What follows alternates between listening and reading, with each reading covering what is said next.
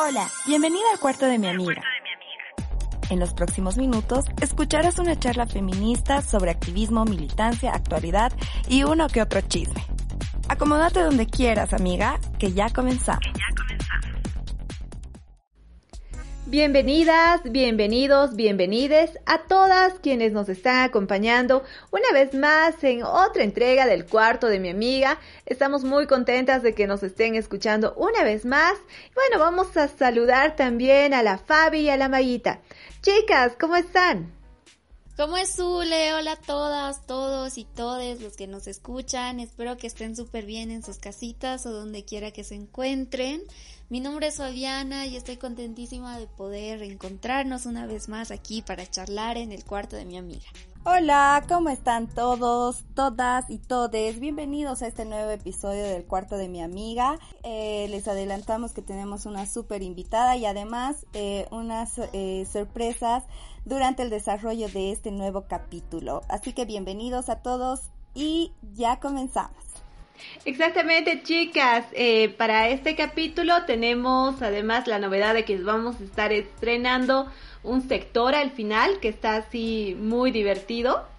Eh, ya les eh, ya les anunciamos que es algo así como nuestro pequeño espacio de las malas influencias, entre comillas las malas influencias de, de estas amigas que te van a ir recomendando películas, series, libritos y por ahí alguno que otro consejo feminista así bien interesante, así que vamos a estrenar ese sectorcito al, eh, ya en la parte final del programa, pero antes vamos a darle eh, ya el arranque a este doceavo capítulo del cuarto de mi amiga y vamos a presentarles a nuestra invitada ahora sí.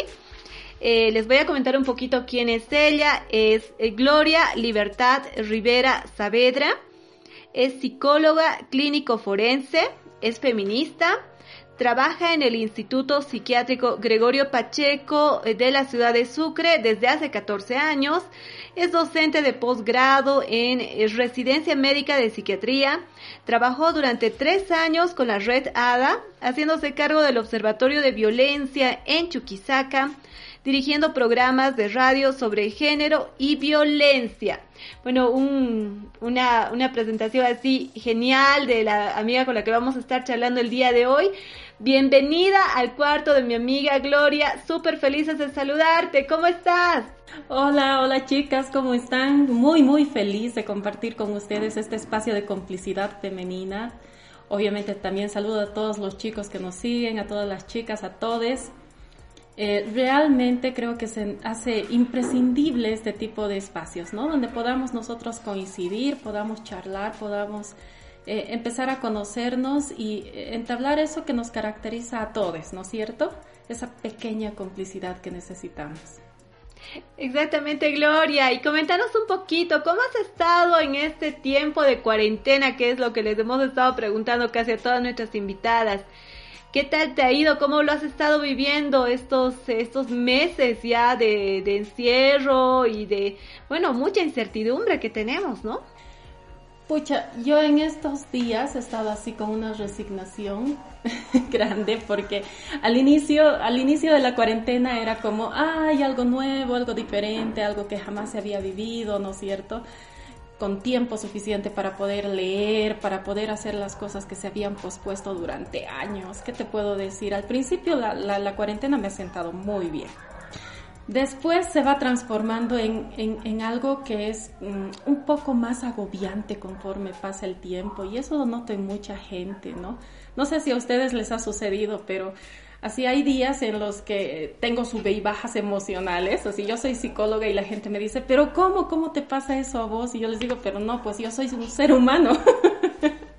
Entonces voy así de, la alegría a la tristeza, al escepticismo total, así. Entonces son sub y baja de emociones y además, eh, bueno, muchas cosas, ¿no? Que nos acompañan en nuestro cotidiano porque eh, ya uno no sabe ¿Qué más hacer? Que eh, hasta he aprendido a tejer, les cuento.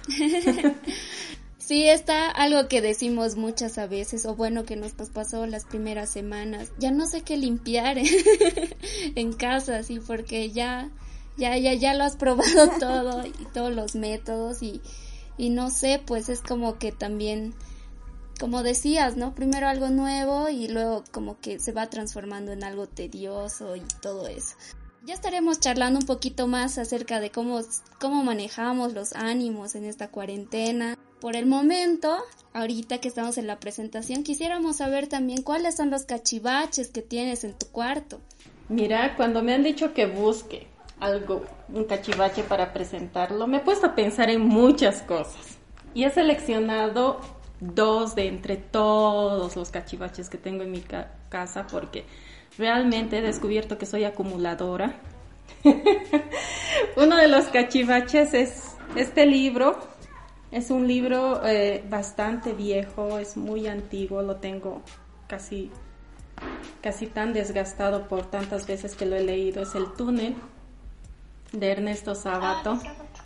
Exacto, este es uno de los libros que ha marcado época para mí porque lo había leído cuando tenía 14 años. Ha sido uno de los primeros libros no recomendados ¿no? Que, que había leído porque hasta esa época todos los libros que leíamos eran libros recomendados por mi tía, que eran más libros así como Mujercitas, como Corazón, libros de aventuras, libros muy infantiles, ¿no?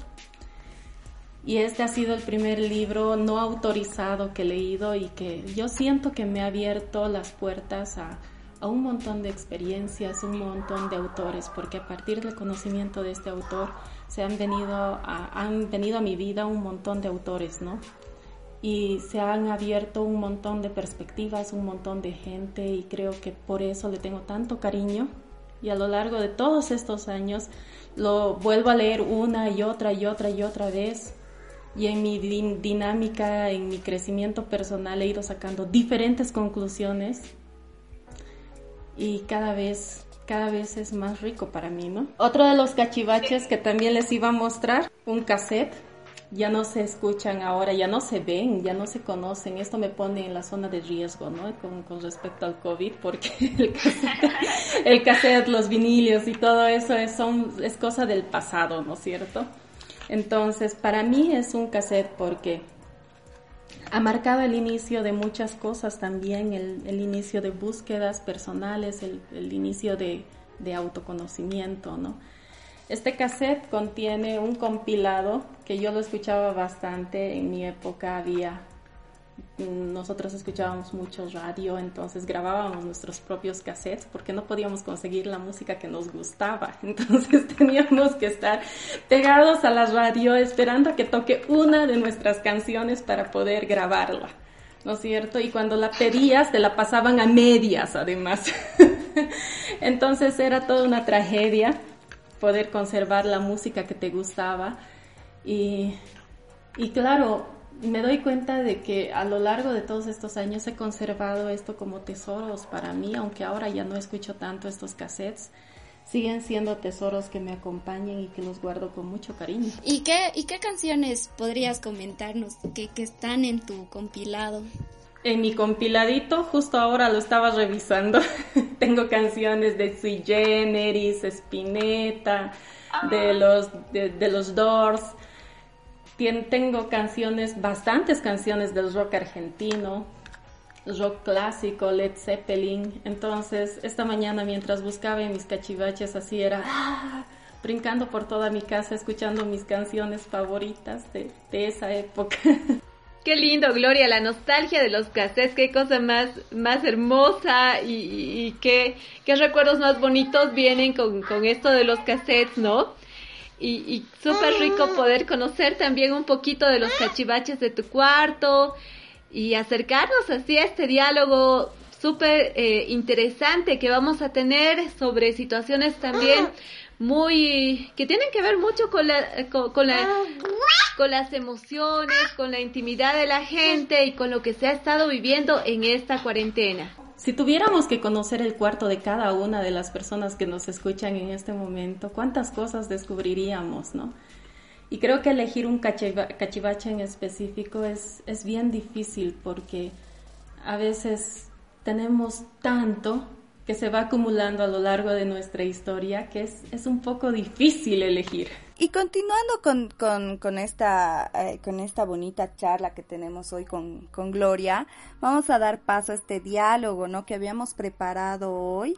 Eh, Gloria, contanos, ¿qué es la salud mental y cómo eh, está la situación de, en, relación a la salud mental en la población durante esta cuarentena? Tú como, como profesional en el área de, de psicología, ¿cómo ves que ha ido, eh, se ha ido tornando este tema de la salud mental en la sociedad? desde, no solamente desde cómo estamos todos, ¿no? Sino también cómo se está abordando la salud mental para nuestras autoridades, para los medios de comunicación y demás. Pucha, el tema de la salud mental es, es un tema que recién se ha empezado a, a tomar en cuenta, ¿no? En estos últimos años, porque antes... Antes lo único que prevalecía era la salud física y como que la salud mental, la salud emocional era como un accesorio más. Y actualmente la salud mental hay muchas personas que todavía la siguen concibiendo como ausencia de enfermedad. Es decir, tengo salud mental si no estoy enferma de, eh, si no tengo depresión, si no tengo ansiedad, si no tengo algo diagnosticado, algo patologizado, ¿no es cierto? Cuando en realidad la salud mental es, es pues una aspiración, es ese equilibrio que todos deberíamos de tener, ¿no es cierto? Ese equilibrio entre nuestro mundo emocional, nuestro mundo social, nuestro mundo cognitivo. Entonces, esa interacción entre lo que pensamos, sentimos, hacemos, ese equilibrio es lo que determina precisamente nuestra salud, salud mental adecuada. Y se darán cuenta pues que en tiempos de cuarentena, obviamente, existe un total desequilibrio porque nos ha alterado todo, ¿no es cierto? La cuarentena y el tema de la crisis de salud ha venido a, ha venido a patear el tablero de nuestra salud mental y nos ha dicho, ah, arréglenselas. Entonces, es, eh, es bien llamativo el hecho de cómo cada persona, a mí me llama mucho la atención eso, cada persona ha aprendido a lidiar y afrontar de diferentes formas esta situación. Entonces, como que hay gente que para manejar sus emociones y al darse cuenta de que se está desestabilizando emocionalmente, ha optado por hacer cosas en su casa, por mantenerse activo. Eh, hay mucha gente que ha aprendido a cocinar, hay mucha gente que, que, nos muestra todo el tiempo y nos pasa sus recetas, sabrosas comidas, pasteles. Hay gente que ha aprendido a tejer, hay gente que ha aprendido a pintar, hay gente que ha aprendido a escribir, hay gente que está haciendo música. Hay gente que hace arte, que está haciendo mil cosas, ¿no es cierto? Esas son formas que ha encontrado la, la, la, la población, la gente, para poder estabilizarse emocionalmente, porque se ha dado cuenta realmente de que este tema de la cuarentena nos estaba afectando a todos, ¿es cierto? Conductualmente estamos más limitados. Lógicamente, el tema de, de, la cuarentena nos limita, nos limita mucho, ¿no es cierto? La movilización, Alguien me decía, ay, extraño ir a la plaza, extraño sentarme y ver a la gente pasar, escuchar los claxons. Y yo le decía, ay, no, qué grave, eso es lo que yo no extraño, ¿no es cierto? Pero cada quien extraña cosas diferentes, o sea, no todos somos iguales, cada quien extraña cosas diferentes, así como puedes extrañar ir a tomarte un helado al parque, eh, sentarte en la recoleta para ver un atardecer, eh, hacer una caminata, ¿no es cierto?, en la tarde, así que rico que es caminar en Sucre además. Todos extrañamos algo y esa libertad conductual, esa libertad de movilizarnos se ha visto tan restringida y es tan, tan jodido afrontarlo realmente que, pucha, miren, la gente que antes hacía tan poco ahora se está comprando bicicletas, ¿pueden creer? Antes los bicicleteros eran poquísimos, era un grupo reducido, pero ahora hay más gente que se está empezando a comprar bicicletas para poder movilizarse. Eso significa que hasta conductualmente estamos generando cambio, ¿no es cierto? Y la forma de pensar también de mucha gente se ha modificado. Ahora, si, si, si salud mental hay en esta época, yo, yo diría que nuestra salud mental está pues está entre el equilibrio y el desequilibrio constante. Como les decía yo al inicio, ¿no es cierto? Yo ponía a mi persona como ejemplo y decía, yo soy un sube y baja de emociones. Y la mayoría de las personas vive eso todos los días. O sea, pasa de la negación absoluta, no, el COVID no existe, a mí no me va a dar, eso, es, eso le da a otra gente, hasta la, ay, puede ser que me, que me muera y después la rabia, ¿no es cierto? Maldito gobierno, ¿por qué no asume medidas? Entonces, pasamos por diferentes etapas, así, negación, ira, depresión, aceptación, negociación, al mismo tiempo, a veces de manera circular, a veces volvemos y jugamos con las etapas. Pero eso es algo que, se está dando en la mayoría de la gente, ¿no? No estamos siguiendo un proceso lineal. Sí, Gloria, y, y, con, con relación a lo que nos decías, ¿no? Todos estamos teniendo diferentes actividades, diferentes formas de poder equilibrar nuestra salud mental y creo que parte de eso también ha sido para nosotros el, el cuarto de mi amiga, ¿no? O sea, llevarlo a cabo durante esta cuarentena igual se ha significado un poco el, eh, una especie de contención entre quienes hemos participado, entre todas nosotras.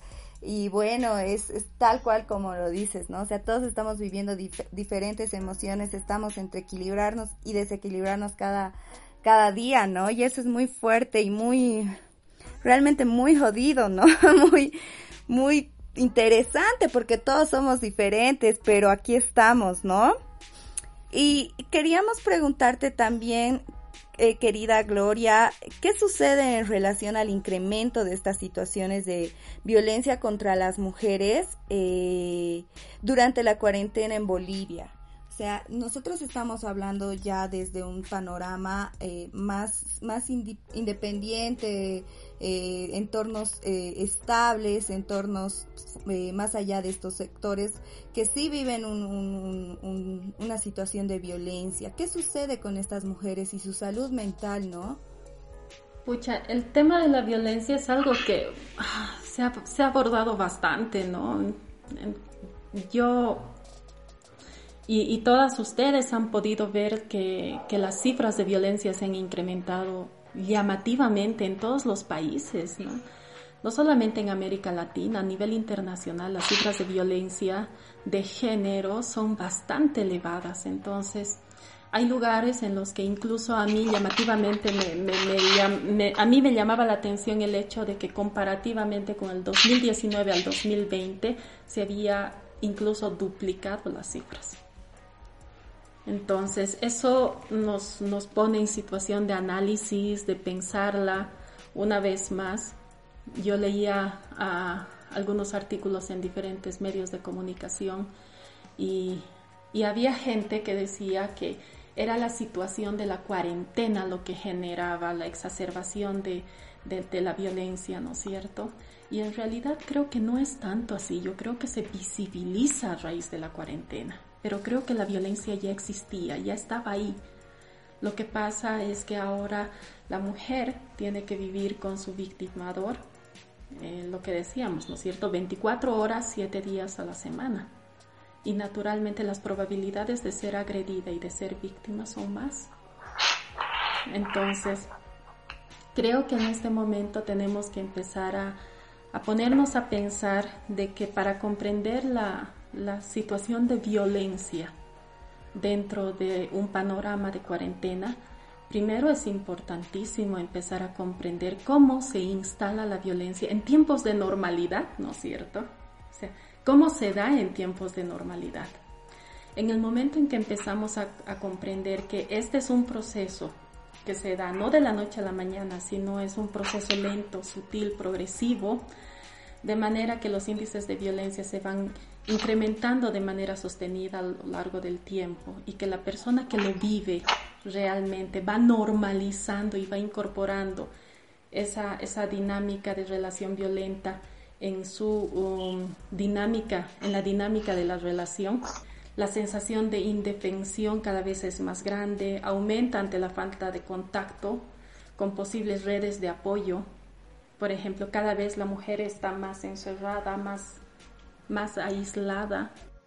Uy, sí, Gloria, tal cual dices, creo que el encierro también es como que de una forma limita, ¿no? A las personas que son víctimas de violencia porque, no sé, yo pienso que la normalidad, como mencionabas, tenías la libertad de poder salir, de no sé, contarle lo que te sucede a tu comadre, a tu amiga o a tu a tu hermano para que te defienda, para advertir por lo menos si es que algo malo está sucediendo en tu casa y podrías estar en riesgo de, de vivir una situación de violencia, ¿no? Y el hecho de poder de estar encerradas y solo poder salir unas horas a la semana es también un poco limitante, ¿no?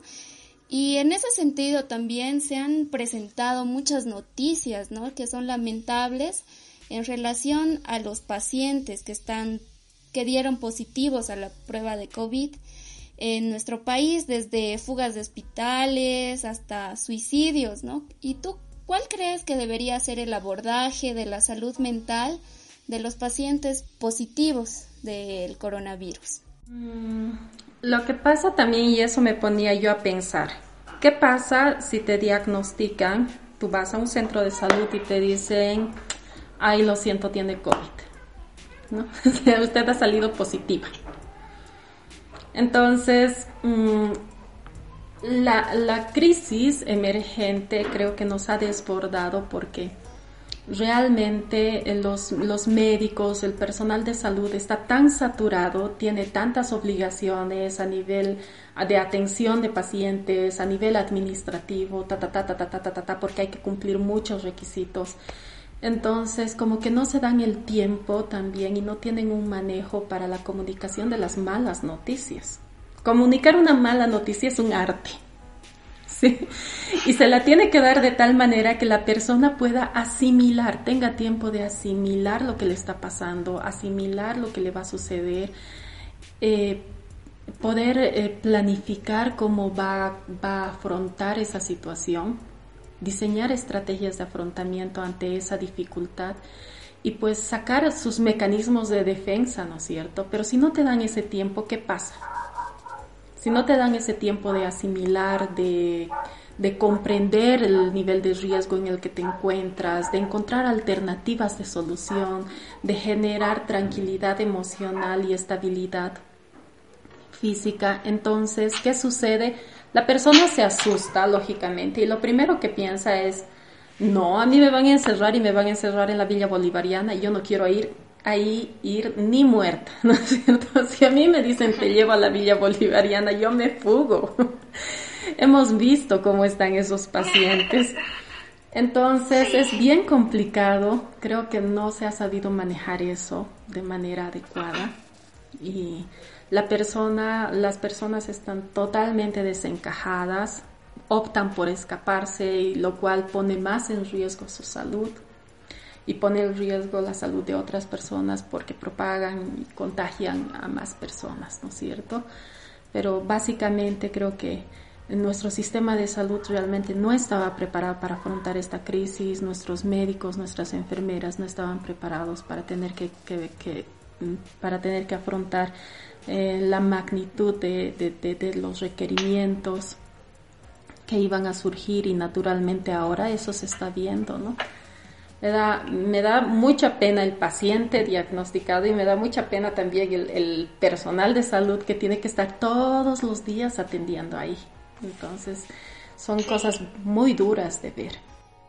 Y a todo eso, eh, Gloria, ¿qué sucede con, con la salud mental de, de, precisamente este personal de salud que está eh, en torno a los pacientes positivos del COVID. En realidad, todo este personal, todo este sistema del personal de salud que, que tiene esa responsabilidad, como vos decías, de estar, eh, no solamente atendiendo a los enfermitos, sino también ocupándose de temas administrativos, ocupándose de temas eh, médicos, problemas internos también que han habido dentro de, de, de, de todos estos estas entidades de salud, ¿no? ¿Qué pasa con estas personas? Es, es desgastante. Y yo me pongo a pensar en, en, en, en, los dos lados, les decía, ¿no es cierto? Me da mucha pena la gente que está diagnosticada con COVID y que está con síntomas, e incluso aquella que está estable. El día de ayer salía una noticia, ¿no? Un, un hombre, no, me, no recuerdo si era en Cochabamba o en Santa Cruz, pero se termina suicidándose y estaba muy estable en cuanto a sus síntomas. Él estaba muy estable. Entonces ahí surge la duda, ¿no? De qué es lo que ha pasado, qué es que hasta qué punto ha tenido que llegar eh, el estado emocional de esta persona para no poder procesar más alternativas, para no ver más alternativas y optar por el suicidio. Entonces ahí estamos viendo cómo hasta qué punto la persona que sufre este diagnóstico y que está internada en un hospital o está aislada o está en cuarentena puede verse afectada a nivel emocional, ¿no es cierto? Y se ven alteradas muchas funciones, pueden entrar en cuadros depresivos crónicos, eh, eh, experimentar ansiedad y si eres muy impulsivo y no controlas todas estas situaciones terminas actuando de manera irreflexible, irreflexible y atentando en contra tuya, ¿no es cierto? Entonces ahí se nota mucho que se necesita la intervención de personal de salud mental, por ejemplo, psicólogos, psiquiatras que estén pendientes y que puedan trabajar con esta gente para que vayan superando este proceso de manera paulatina.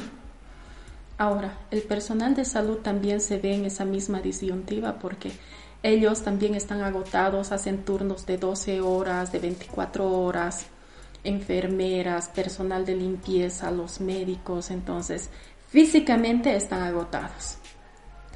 Eh, también físicamente se deterioran porque el uso prolongado de las mascarillas no saben lo horrible que es así, porque si utilizas 12 horas continuas terminas así con un dolor de cabeza terrible porque no hay una adecuada oxigenación, terminas agotado, terminas muy mal, terminas deteriorando realmente bastante tu salud.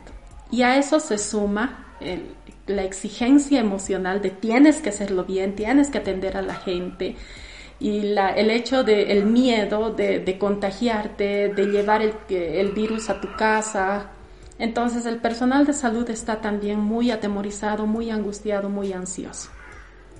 ¿no? Yo leía unos estudios que decían que de aquí a unos años va, se va a ver, después de, la, de, de toda esta crisis, se va a ver recién los resultados. Se va a ver toda la gente que se ha visto afectada, tanto del personal de salud como la población en general, sobre la cual ha repercutido esta crisis. O sea, y se va a ver el desastre emocional que ha generado, ¿no es cierto? Ahí nos va a pasar la factura recién. Muy importante, Gloria, lo que nos estaba señalando, precisamente porque la salud mental es lo que menos se está eh, pensando, lo que menos se está visibilizando.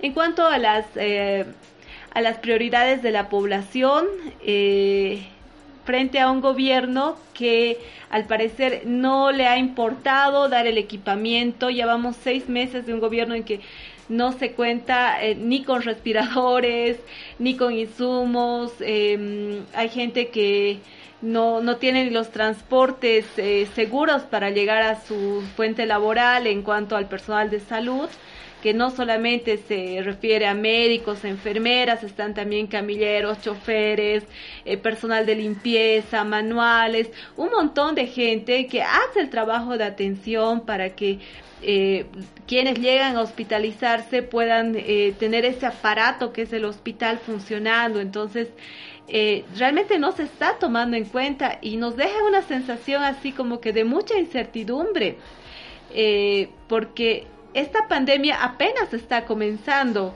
Hay, creo que sí tenemos una sensación generalizada de querer decir, pucha, ya que se acabe de una vez y, y que espero que llegue el lunes o que el fin de semana ya termine y, y amanezcamos con la, con la noticia de que ya tenemos la vacuna de que ya tenemos eh, todo el tratamiento listo, pero al parecer esto va a dar para rato, ¿no? Y queríamos consultarte en ese sentido, Gloria, ¿qué consejos, qué cosas tal vez podrías irnos de eh, dando tal vez algunos tips o pensando eh, ¿Qué recomendaciones podrías darnos para poder gestionar estas emociones de las que nos has estado hablando frente a la situación de que un miembro de nuestra familia o incluso nosotras mismas lleguemos a ser pacientes positivos de COVID-19? Porque es algo que al parecer nos va a ir tocando paulatinamente a toda la población, ¿no? Es como que me encierro la cuarentena y me voy a quedar a salvo de esto y no me va a tocar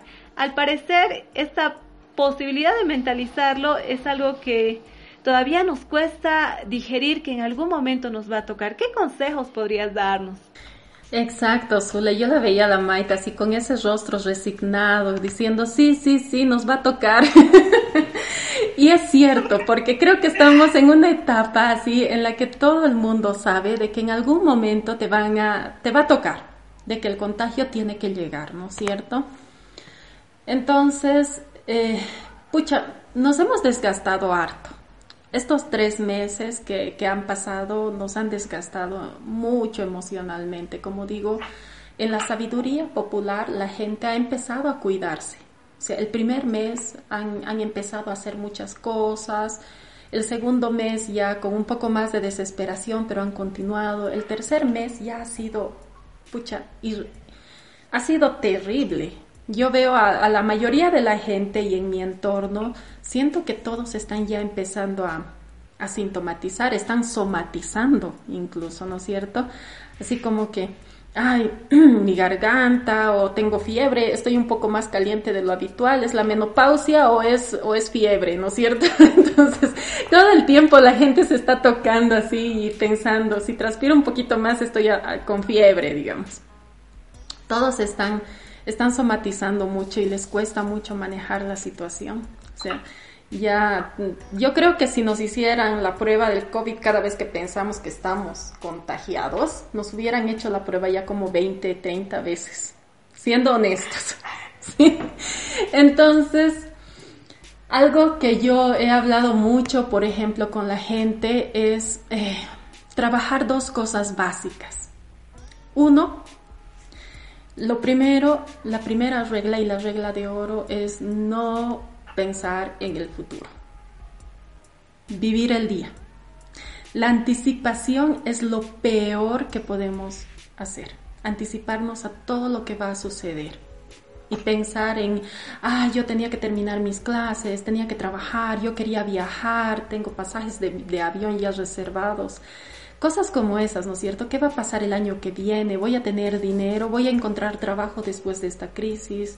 O sea, el pensamiento anticipado de todo lo que se nos va a venir nos friega y termina así literal cagando nuestra salud mental. Entonces, lo que tenemos que hacer es tratar de frenar precisamente eso. Cada vez que uno está empezando a pensar en qué va a pasar la semana que viene, el mes que viene, frenarse y decir, bueno, momentito, voy a terminar mi día y este día es lo que interesa, ¿no es cierto? Hacer lo que tengo que hacer hoy día, funcionar como tengo que funcionar hoy día. Y si tengo el diagnóstico de COVID, más todavía. Prohibirte pensar en qué va a pasar después. Solamente pensar en hoy, en este momento, yo me cuido, me consiento, me voy a, me voy a tratar bien y voy a tratar de mejorar, pero no pensar en qué va a pasar después. ¿Sí? Entonces, la anticipación es un tema que parece muy sencillo de trabajar, pero es muy jodido es fácil decirlo. y eso me decía un paciente, ¿no? Ay, pero ¿cómo, cómo, cómo, cómo lo hago? ¿No es cierto? Entonces es de estar muy atento a uno mismo y frenarse. Entonces, la primera regla de oro es nada de anticipación. Evitar. Vive el momento. ese, ese, es el lema de, de, una generación entera, así que creo que va a convertirse en nuestro lema también en, en, el 2020, ¿no es cierto? Vive el día, vive el momento, no hay futuro, ¿no es cierto? Es algo que tenemos que hacer ahora por, por nuestra salud mental, es urgente. El aquí y el ahora es lo que cuenta. La segunda regla de oro, pensamientos catastróficos. Cuando, cuando nos dan un diagnóstico, ya sea de COVID o de lo que sea, siempre pensamos en lo peor que nos pueda suceder. No pensamos en, oh, puede ser que yo sea uno de ese grupo que va a tener síntomas leves. No, ya me estoy viendo a mí misma con problemas respiratorios, intubada en el hospital, muriendo, sepultada, ¿no es cierto? son las cosas que vemos en nosotros mismos, entonces no pensamos y decimos, pucha, sí, es, pero hay muy buenas probabilidades de que yo la pase bien y no llegue a estar intubada, ¿no es cierto? Entonces, los malos pensamientos son como un cáncer. Abrirles la puerta es dejar que nos afecte totalmente. Entonces, es muy importante tener cuidado con eso, prohibirnos a nosotros mismos entrar en una dieta cognitiva, entrar en dieta de malos pensamientos, ¿sí? Dieta de malos pensamientos incluye no pensar en, en, la muerte, en enfermedad terrible, no llamar a tu ex, cosas como esas. Entonces, son, por favor, chicas. Entonces, es importante que todas entremos en esa dinámica de estar conscientes de cuáles son nuestros malos pensamientos y las cosas que tenemos que evitar. Totalmente. Creo que al al ser también este virus, el no, el que no tenga cura, el que no haya muchos avances para su vacuna y todo eso, es como que también nos condiciona a pensar que si nos da directamente así, chao mamá, chao papá, así ya de aquí, de aquí no paso, digamos, pero creo que sí, como dices, hay que mantener la calma, porque yo también pienso que puede ser algo bien psicológico, ¿no? Que te condicionas a ti misma a sentir eh, que, que, que, no hay cura, que no hay por qué avanzar y no sé, tu cuerpo, tu cerebro empieza a dar órdenes de que a tu cuerpo para que ya no luche por sobrevivir, ¿no? Y entonces creo que también tomarlo de una manera tranqui, calma, es súper importante. Y también hay un bombardeo en cuanto a los medios y las noticias y toda la información que hay que es bastante horrible y desacertada para estos momentos que afectan mucho a las personas. ¿Tú qué podrías decirnos acerca de, de esto, Gloria, en cuanto a los medios, la información que está alrededor nuestro? Pucha, yo diría, eh, no vean noticias, por favor. es terrible. Es, es, un panorama desolador. Eh, el, el, día de ayer yo veía noticias, encendía un canal local y después lo pasaba a otro y a otro y a otro. O sea, es mm, en toditos los canales es COVID tras COVID tras COVID tras COVID. O sea, y en cuál es más desastroso, ¿no es cierto? Las cifras de cuánta gente está muriendo, cuánta gente contagiada, cuánta gente nos recibe auxilio. Eh, personal de salud afectado, contagiados, bla, bla, bla, bla, bla, bla, bla, bla, bla. O sea, no hay otra cosa de la que se hable y, eso lo único que hace es estresarnos, desestabilizarnos emocionalmente. Yo ahora no sé cuántos contagiados hay en, en, Chuquisaca, francamente lo, digo así, porque a veces es, es necesario es necesario por salud mental ponerle freno a algunas cosas, ¿no es cierto? Cuando entramos en esa búsqueda de información y de estar atentos y, cuáles son las zonas de alto riesgo, lo único que hacemos es estresarnos y el estrés, lógicamente, hace que nuestras defensas bajen. Y si nuestras defensas bajen, bajan, nos va a pegar duro el COVID, pues entonces, entonces no, no, yo, yo diría, por favor, vean lo necesario, si tienen que ver noticias o si quieren estar mantenerse informados, vean noticias una vez al día, no estén atentos a los medios de comunicación. Prohibirse a sí mismos el, ver también las noticias que se publican en el Facebook y en las redes sociales, porque hay un montón de, de noticias falsas que lo único que hacen es alarmarnos y desestabilizarnos. Entonces ya no más, ¿no es cierto? Es, es importante eso también seleccionar el tipo de noticias que vamos a escuchar. Eso es, eso es importante porque creo que los medios de comunicación juegan mucho con nuestras emociones. Me acordaba que más o menos al inicio de la, un poco antes de que empiece oficialmente esto de la pandemia, habíamos hecho un acuerdo con mi guauita mayor, que tiene siete años en la casa, para que cuando ella esté presente en el espacio familiar, pues eh, su papá y yo no veíamos noticias. Es un acuerdo familiar. Y me parece súper importante también ponernos a pensar de que si bien a las personas eh, adultas, jóvenes, mayores, este tipo de noticias puede ser tan nocivo para la, la, salud emocional, pues es mucho más eh, duro y mucho más fuerte para las guaguitas.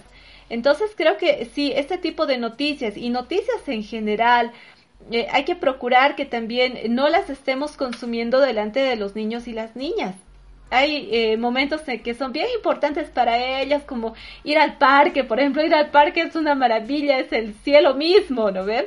Entonces, eh, hay que pensar que esas bobitas hace mucho tiempo no están eh, pudiendo tener ciertas rutinas o ciertas actividades normales y y, imagínense, hacerles ver noticias, por ejemplo, de este calibre, muertos en la calle, o que no se está pudiendo controlar esto, y no sé, creo que eh, va, va generando un clima mucho más desfavorable no solamente para los adultos, sino para la familia en general. Entonces creo que esa tu receta de, de, evitar las noticias lo más que se pueda es necesario en esta lógica del vivir un día a la vez, como nos estabas diciendo. Es tan importante y, y de verdad que no nos podemos a pensar de cómo afecta esto a los niños, ¿no? Realmente.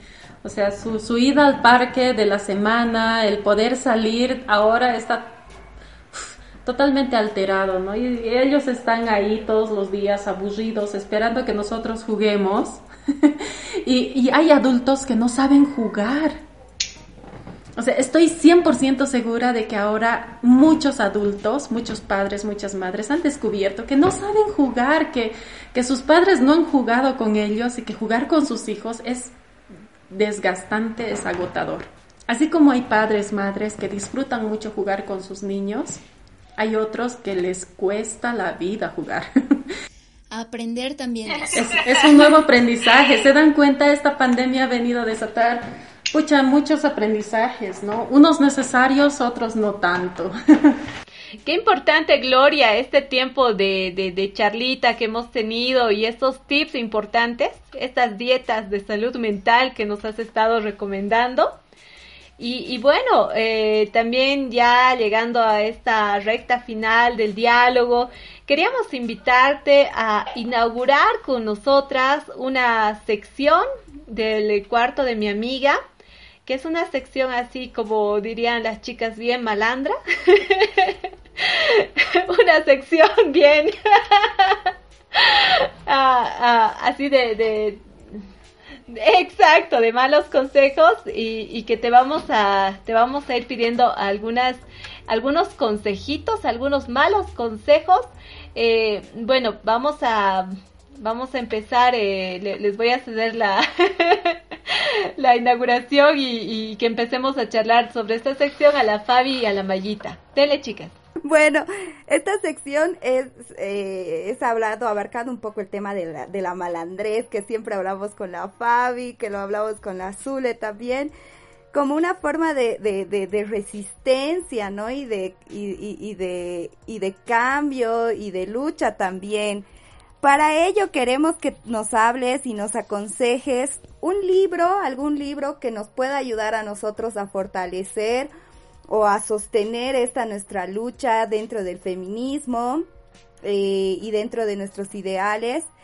Y después una película, una serie, lo que, lo que te sea más cómodo, lo que quieras transmitirnos y también algún consejito, alguna recomendación que le darías a nuestras oyentes para seguir tumbando el patriarcado, ¿no? Para seguir en esta lucha, para seguir en este, en este en este camino tan difícil, ¿no? Que es de resistir, de, de ponernos fuertes.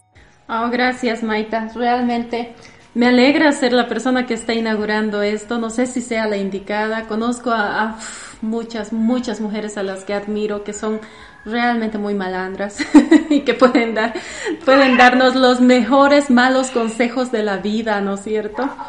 Pero eh, ya que me ha tocado, voy a seguir este paso. Eh, uno de los libros que a mí me ha gustado mucho y que los iba a aconsejar es este.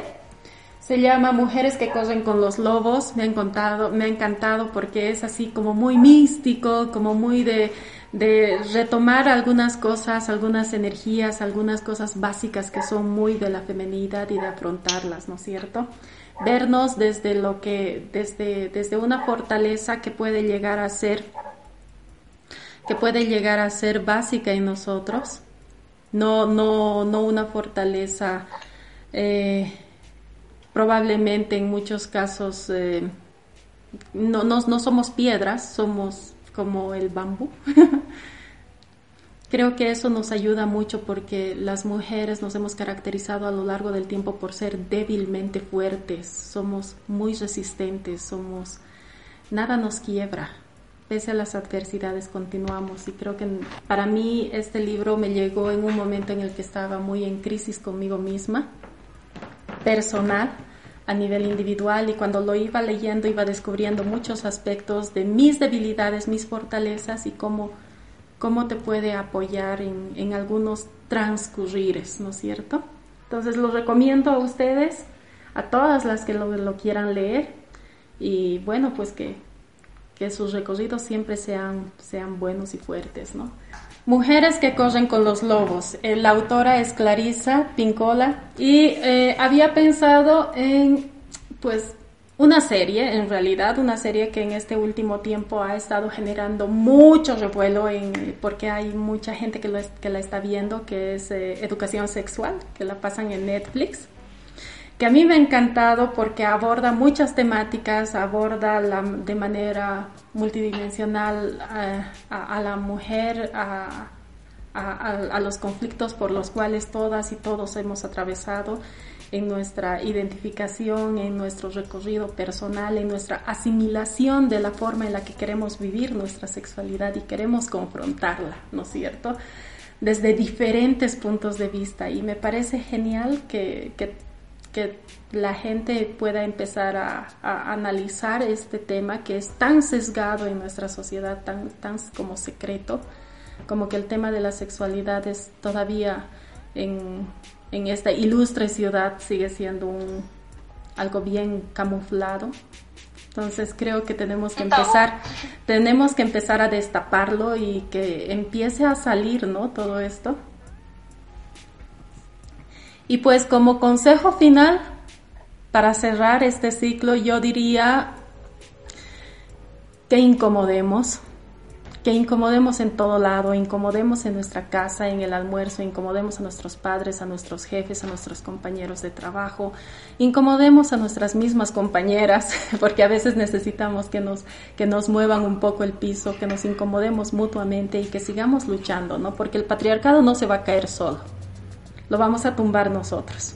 Sí, me parece súper lindo tu consejo, Gloria, me parece que es un buenísimo mal consejo ese de incomodar, porque creo que es necesario para que las personas cuando ves algo que te desagrada de otra persona o que te hace incomodar, es como que también te pones en un lugar de repensarte, ¿no? De decir, ay, ¿por qué me molesta esta cosa?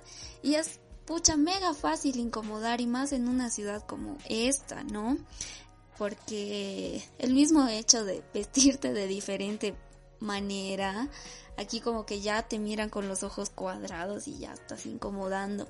Y más también si quieres dar tu opinión contraria hacia algo que dicen, también estás incomodando y estás y estás sacando todo lo que tienes que decir y aparte eso, ¿no? Planteándoles nuevas ideas y pensamientos a, esta, a estas personas que les gusta estar bien tranquilas y andar en su mundo, ¿no? Y recuerdo cada, cada vez que alguna de ustedes, alguna de mis compañeras me ha incomodado de alguna forma y me ha obligado a repensar algunas formas en las que yo pienso, siento y actúo, ¿no? Y creo que es ese el proceso que todas, todos tenemos que seguir, o sea, empezar a repensarnos una y otra vez. Sí, aquí nada de calladita te ves más bonita, ni quietita te ves mejor, nada de eso. No somos muñecas, no estamos calladas, no tenemos por qué aceptar todo lo que nos dicen, todo, todas las cosas que nos dicen que debemos ser. Así que muchas gracias por esta linda charla, Gloria, por todas las reflexiones, por toda la información valiosa que también nos has dado para cuidarnos, para cuidar nuestra mentecita y también apoyarnos, ¿no? Entre nosotras. Tal vez, quién sabe, como dijiste, es inminente tal vez que nos vaya a llegar la enfermedad o vaya a atacarle a alguien de nuestra familia. Así que hay que prepararnos para eso, estar fuertes mentalmente, seguir las dietas de pensamiento que nos dijiste. Gracias Gloria, lindo poder conversar y bueno, este, este espacio también ha sido genial poder inaugurarlo contigo y en los siguientes capítulos vamos a estar teniendo muchos más consejos así malandros, malas, malas influencias de consejos de este, nuestras invitadas. Y, bueno, les invitamos también a que vayan compartiendo estos capítulos, esta información súper valiosa que nos ha compartido la Gloria en el día de hoy. Y bueno, hemos llegado al final de este nuevo capítulo del cuarto de mi amiga. Chicas, nos vamos. Gracias a ustedes, chicas. Realmente me ha encantado estar con, con las tres, que podamos charlar, que podamos hablar de eso que tanto a veces a veces no encontramos esos espacios para poder charlarlos, ¿no? Gracias a ustedes por el cuarto de mi amiga, porque creo que es una iniciativa genial y voy a estar atenta a todas las invitadas que ustedes tengan. Sí, gracias eh, a todas eh, nuestras eh, oyentes, nuestros oyentes que han llegado hasta acá. hasta el próximo capítulo. Gracias a la invitada y gracias chicas. Chao, chao, chao.